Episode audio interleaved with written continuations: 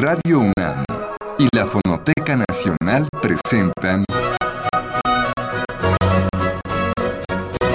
Retrato Hablado, Segunda Época. Una serie a cargo de Elvira García.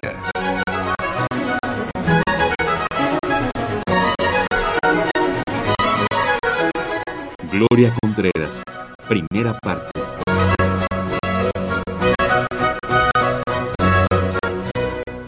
Tal amigos? Hoy empezamos un nuevo acercamiento a otra figura mexicana del campo del arte. Se trata de la bailarina y coreógrafa mexicana Gloria Contreras, una mujer conocida y reconocida en nuestro país porque hace 37 años emprendió la tarea de fundar el Taller Coreográfico de la UNAM una agrupación por la cual han pasado cientos y cientos de bailarines a lo largo de esas más de tres décadas. Un taller que ha dado a México no solo más de 200 coreografías con música que va del siglo XIII hasta el XXI, sino que ha hecho una aportación fundamental. Se ha dado a la misión de crear un público conocedor y amante de la danza.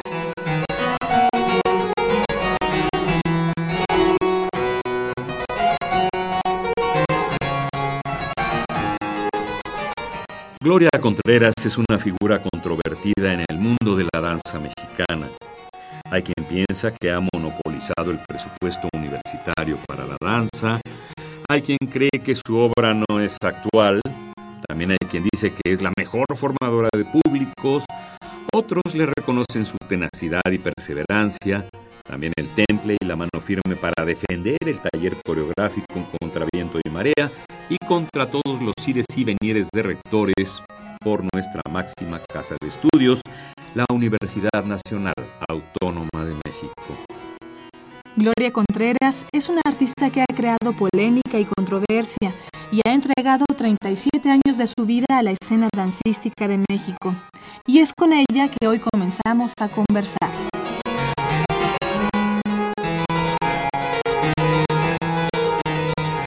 Gloria, bienvenida a este espacio y te quiero preguntar, pues tú naces en el Distrito Federal, pero lo que no sabemos, bueno, sí sabemos que naces el 15 de noviembre de 1934, pero lo que no sabe nuestro público es cómo es tu casa, cómo es tu, tu familia, cuáles son los recuerdos más tempranos que tienes tú de tu hogar. Bueno, mira, mi padre, Gregorio Contreras Álvarez de la Cadena, era un abogado, maestro de la UNAM, en la Facultad de Derecho, eh, caballista y músico. Mi papá tocaba todos los instrumentos de oído. Y yo le decía, pero ¿cómo, cómo sabes? Pues yo, yo sé cómo coger el violín y yo sé cómo poner mis dedos en el piano, yo sé cómo cantar con la guitarra, no sé, dice, yo sé cómo poner los dedos. ¿Ves? Entonces mi papá era un artista que su padre, por ser médico aquí en México, este, le prohibió estudiar música. Y algo estudió porque se iba al fondo del jardín con el violín, este fue a ver al maestro Rocabruna, etcétera, pero el padre se impuso y mi papá fue abogado. Eran gente que venía de Chiapas, de rancho. Entonces siempre tuvimos en la casa un ranchito, ¿ves? Caballos, gallinas, conejos. ¿Por dónde vivían ustedes? Eh, en la colonia Roma. Ya, que para que se diera un ranchito. Ahí teníamos un ranchito, ¿ves?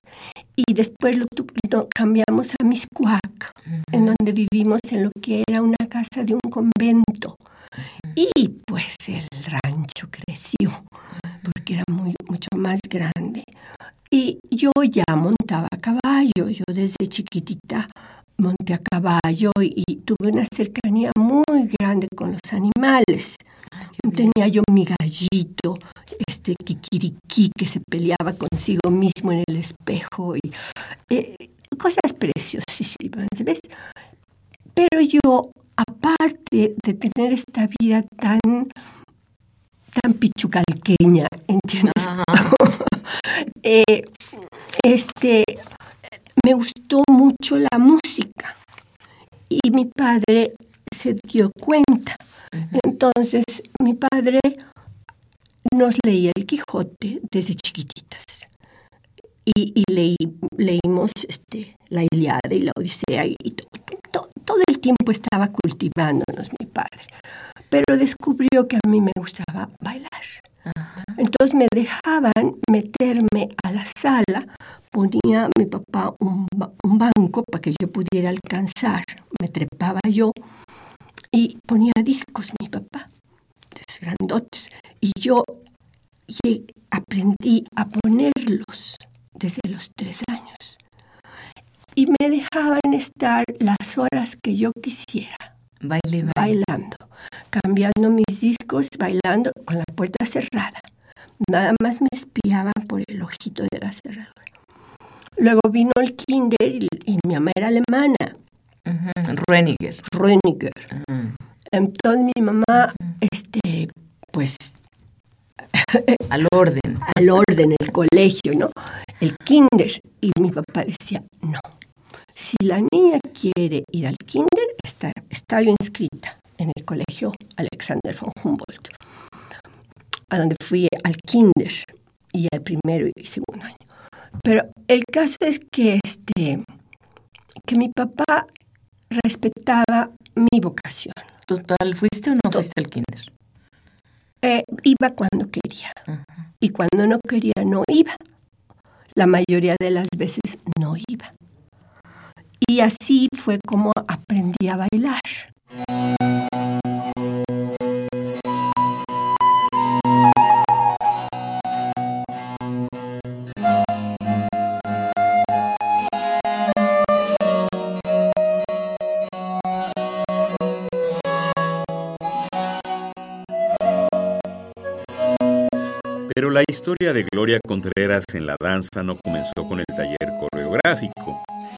Se inclinó hacia esta disciplina siendo apenas muy niña y luego viajó a Canadá y más tarde a Estados Unidos, donde conquistó un sitio y un respeto por sus propuestas coreográficas. Pero ese esfuerzo tuvo su primera semilla en la infancia, allá en la casa familiar.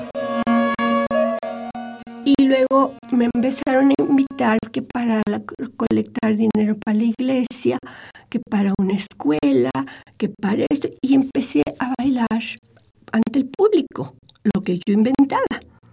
¿Ves? Y, mi padre... ¿Qué edad tenías? ¿Cuatro años? Tres, cuatro, cinco.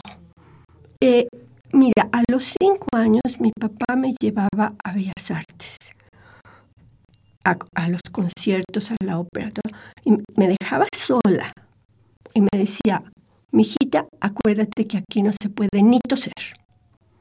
Y se iba a trabajar y regresaba en la noche por mí. Y sabes que los músicos se dieron cuenta. Entonces se quedaban en el portón hasta que llegaba mi papá porque eso, él te dejaba a la hora antes de que empezara el concierto y, tu papá podía tardar muchas horas sí, mi papá se iba a trabajar y a veces se, salía toda la gente y los músicos se dieron cuenta que una chiquita estaba ahí sola, esperando. Y fueron tan lindos los músicos mexicanos que no se iban hasta que llegaba el coche de mi papá. Entonces, así me eduqué, ¿ves? con una libertad absoluta y con un contacto con la ópera, con los conciertos, con el ballet, con todo. Oye, háblanos de tu mamá alemana y de tus hermanos. ¿Tienes hermanos, hermanas? Tengo dos hermanas nada más, Elsa y Margarita. Pero de mi madre te puedo decir que que realmente no sabemos mucho de mi mamá, porque según ella dijo que su padre era ingeniero alemán, que había venido a ser traído por la compañía de Luz y Fuerza hacer todas las este los eh, tendidos de cableados o qué? No, eh, las los lugares donde se acumulaba todo el agua, las, presas, las presas de diferentes estados de la República. Y que se había enamorado de una, una mujer en, en Nueva York, era también alemana, Elsa Rüniger Glass. Ella era diseñadora de ropa. Entonces se la trajo, ¿ves? Y empezaron a tener hijos. Entonces, ellos tuvieron, este, fueron cuatro hombres y mi mamá. Mi mamá estaba en medio. Había dos hombres más grandes que ella y dos más chiquitos. Y su mamá murió cuando el más chiquito tenía dos años y medio.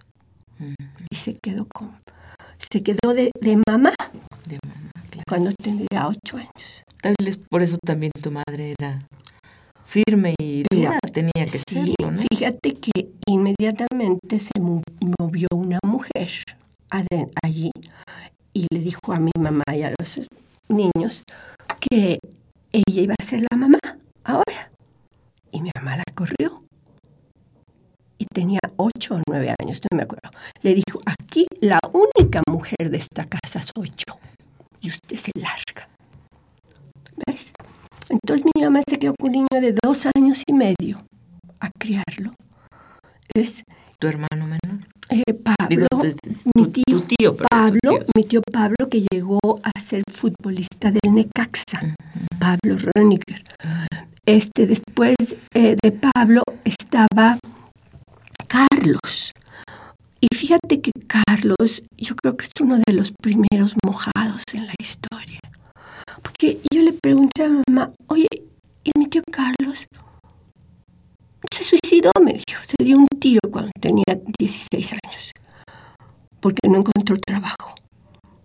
Pero yo últimamente abrí la caja fuerte de mis padres y encontré unas cartas de Carlos con una letra preciosa en tinta con manguillo, lindísima, en donde le dice a mi mamá que se va a tratar de, de cruzar para ver si allá en Estados Unidos puede tener trabajo. Y parece que le dieron un tiro. ¿Ves? O sea que es uno de los primeros mojados que, que existen, que tal vez, no sé, no sé mucho de la historia hasta más atrás de eso, pero Pero bueno, este conjunto de, de madre que, que muy de tu madre que muy tempranamente es madre de sus hermanos, bueno, hace una madre que seguramente contrasta, contrasta mucho con tu papá que dices que te Sí. permitía ir o no a la escuela, pero debe ser importante también en tu vida esa, esa norma que te La pone la madre. ¿no? disciplina Sí, germana sí. la tuve. O sea, mi mamá no te toleraba que tuvieras el, un cajón ligeramente mal arreglado. Lo cogía, lo volteaba, arréglalo. Así. O sea, la casa eh, era la disciplina. La única indisciplina fue que a mí se me permitió, en vez de ser una asidua al kinder, tener mi propio kinder. ¿Ves? Y a base de, de música y de, y de literatura, ¿no?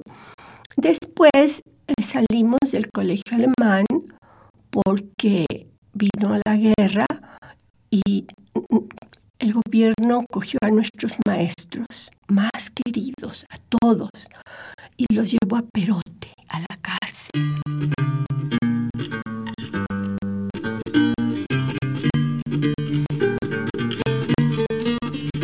La trayectoria de Gloria Contreras se ha caracterizado por el tesón, por ese esfuerzo de levantarse todos los días para hacer danza, por ese abstraerse de los juegos infantiles y de otras diversiones propias de la niñez para concentrarse en el estudio de la técnica clásica de la danza. Esos años tempranos, cerca de buenos y grandes maestros como Madame Nancy Dambré y posteriormente al lado del coreógrafo Georges Balanchine, así como su posterior incursión a compañías como la Royal Winnipeg Ballet de Canadá y más tarde la School of American Ballet, le iban a proporcionar a Gloria las herramientas técnicas indispensables para desarrollar esa destreza, para sentir y desplazarse por el espacio escénico con una suavidad y una elegancia pocas veces vista en la danza. Todos esos atributos fueron determinantes para que a sus apenas 22 años de edad, Gloria se convirtiese en una de las bailarinas más destacadas de Nueva York. Entonces me fui al Guadalupe. Que era la escuela pública. Una escuela pública con una directora, Emma Colmenares, maravillosa. Y ahí terminas la, la primaria. Hago la primaria, pero tienen un teatro. Y entonces, un día que la maestra Blanquita se ausentó, yo le dije, maestra, Emma, yo puedo encargarme del teatro. Y la, la, maestra me dijo, ¿de veras? Sí. Ok. Y Carmen, porque yo me llamo María del Carmen Gloria. Ok, Carmen, tú te encargas del teatro. Entonces, desde ese momento, yo empiezo a hacer coreografía para grupos y, y, a manejar un teatro, a manejar la luz, a manejar la música y todo lo que esté envuelto en eso. Tendrías 12 años. Pues este, era, era antes del sexto año, ¿ves? Esto fue como, como cuarto año, cuarto, quinto y sexto año de primaria. Yo ya me dediqué, aparte de sacar buenas calificaciones y de tener maestras maravillosas, y grupo diferente. Los niños alemanes te robaban la torta en el, en el recreo. Los niños mexicanos te hacían poemas y tenían ojos con pestañas maravillosas. Otra cosa. ¿Fuiste más feliz en la escuela pública? Fui muy feliz en la escuela pública. Digo, yo estaba muy asimilada a la disciplina del colegio alemán. Y yo era muy feliz en el colegio alemán y aprendí a nadar allí. Eh, era, pero cuando cambié al colegio mexicano, la relación humana era muy diferente. Con los mismos compañeros. ¿Nunca te sentiste o te, te, hicieron sentir los mexicanos como, bueno, esta escuela pública, tú como una niña distinta? No. Mira, yo tenía un pupitre en que teníamos dos asientos. Y la muchacha que se sentaba conmigo, la niña, Remedios Ortega, no tenía zapatos. Y éramos íntimas. Yo me iba a su casa a estudiar, que era una chocita de piso de tierra, y ella se iba a mi casa a estudiar. ¿Ves? Que era lo que mi padre quería. Dijo, ok, si, si son hijos de alemana, bueno, que vayan al colegio alemán, que sepan la lengua. Pero a la hora que fuimos al, al colegio mexicano, mi papá dijo, tienen que ser mexicanas. ¿Ves? Y fuimos.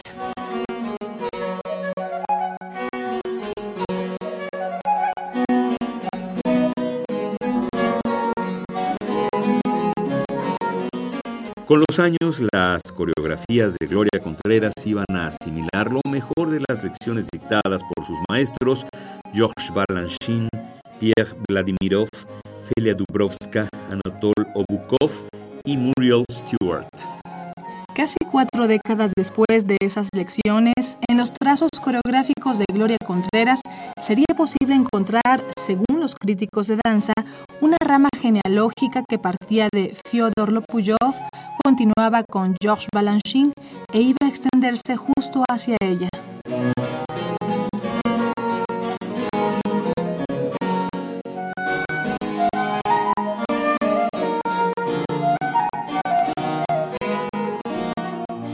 Oye, Gloria, y entonces, bueno, tus papás ven todo este interés tuyo por el teatro, por la, por la cuestión escénica.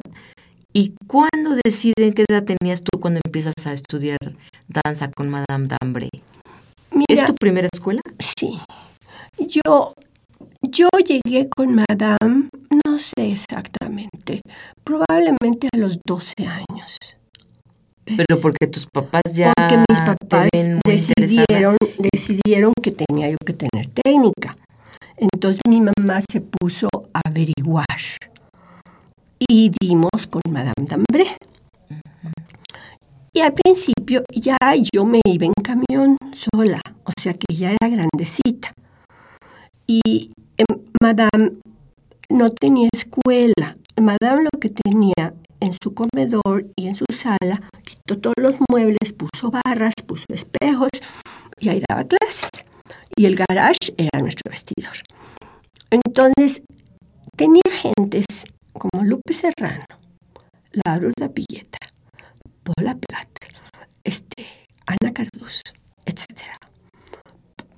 César Bordes, Felipe Segura. Todos bailarines profesionales. No tenía clase para niños cuando yo fui. Después sí evolucionó Madame. Y sí, cuando mi hermana estudió, estudió de bebita con Madame. ¿Ves? Pero yo no. Entonces Madame pues estaba hasta el copete conmigo, ¿no? Porque yo no sabía nada. Y entonces me gritaba, torpe, inútil, no sirves para nada, vaya hacia la cola. Y tal, pues yo siempre en la cola, ¿ves? Sí, porque todos los demás eran primero más grandes que tú Todos, y después ya tenían técnica. No, pues qué técnica tenía Lupe. Pff, Lupe estudió primero en Chile con Madame Poliakova y, y que llegó a México siendo una primerísima bailarina. Y Madame la tomó. Entonces, este, un- Y, y entonces tú siempre en la cola. yo en la cola siempre y en la noche lloraba.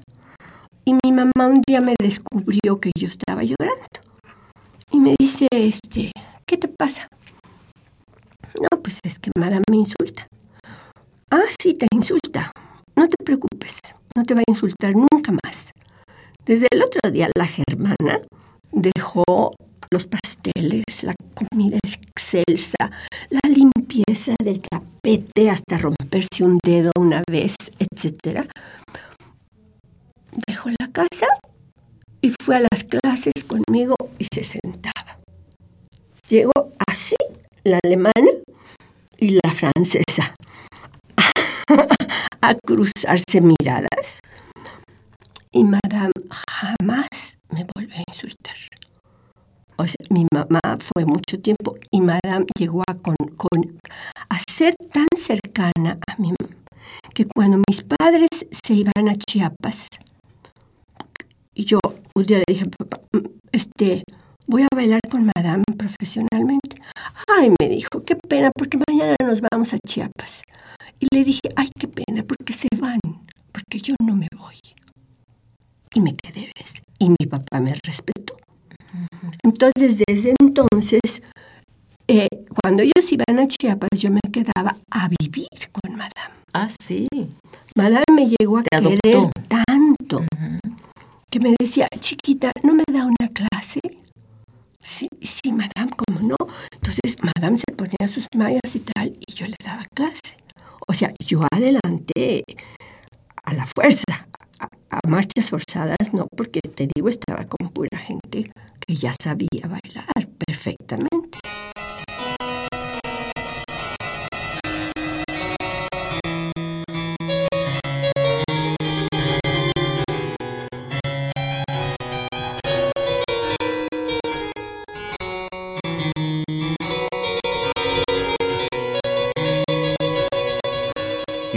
de 200 danzas creadas por Gloria Contreras, obras que han sido disfrutadas por más de 2 millones de espectadores a lo largo de tres décadas y media, es posible encontrar muchos aciertos. Uno de ellos, el más recurrente, la unión de la poesía con la danza, caso poco común entre los coreógrafos mexicanos. Otro rasgo distintivo de la obra de Gloria es darle importancia a los compositores mexicanos del siglo XX, desde Carlos Chávez, José Pablo Moncayo, Blas Galindo hasta Mario Lavista. Entonces, esa época de Madame fue preciosa y terminó porque Madame quiso hacer una compañía para México. Y este, empeñó todas sus joyas, empeñó la casa, el coche, todo.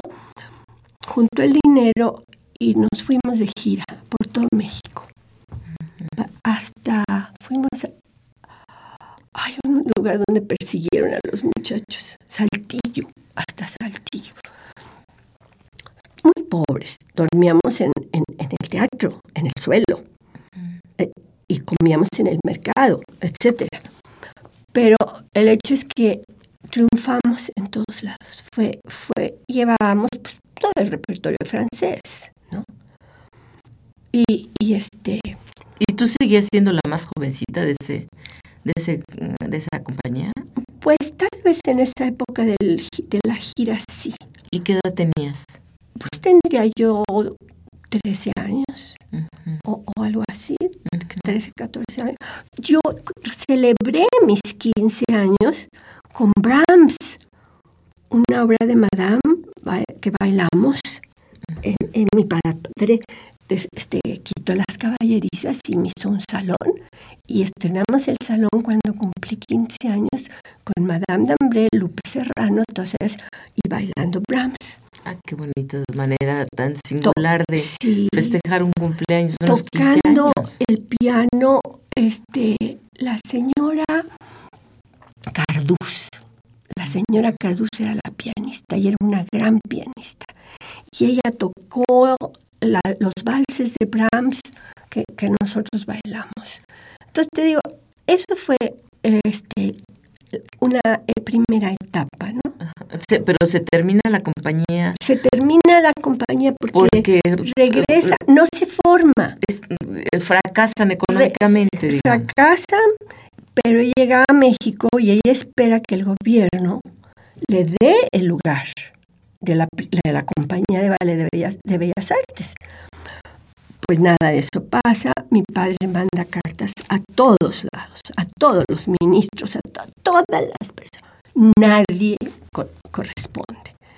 Entonces El Salvador le manda un contrato a Madame. Madame se va y todos nos desbandamos. Ah, mira, por eso se... Se va Lupe Serrano, inmediatamente entra como primera bailarina del American Ballet Theater. Paula Platt se va a Cuba. La única que se queda es la Aurora Pilleta, que le dio toda su vida a México y que ahora está en la miseria y en la enfermedad, sin ninguna ayuda. Sari Bermúdez la ayudó, pero ya no. Entonces, eh, muy triste. Porque Madame perdió todo por el arte y no solo perdió lo material, sino perdió la las, las vidas que ella había desarrollado, los artistas, todos se fueron.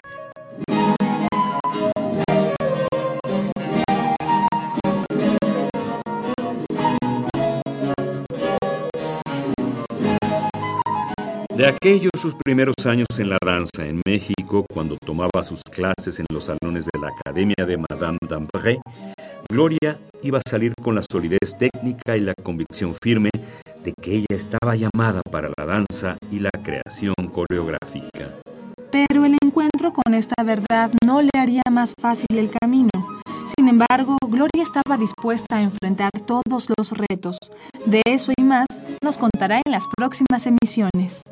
Esta fue la primera parte de la serie dedicada a la bailarina y coreógrafa Gloria Contreras. Los invitamos a escuchar la segunda el próximo lunes en punto de las 6 de la tarde. Hasta entonces.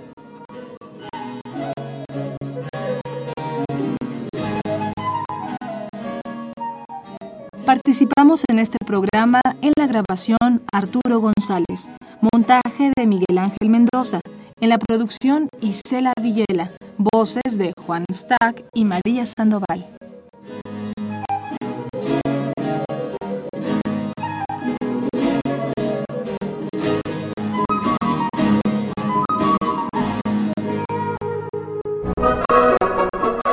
Radio UNAM y la Fonoteca Nacional presentaron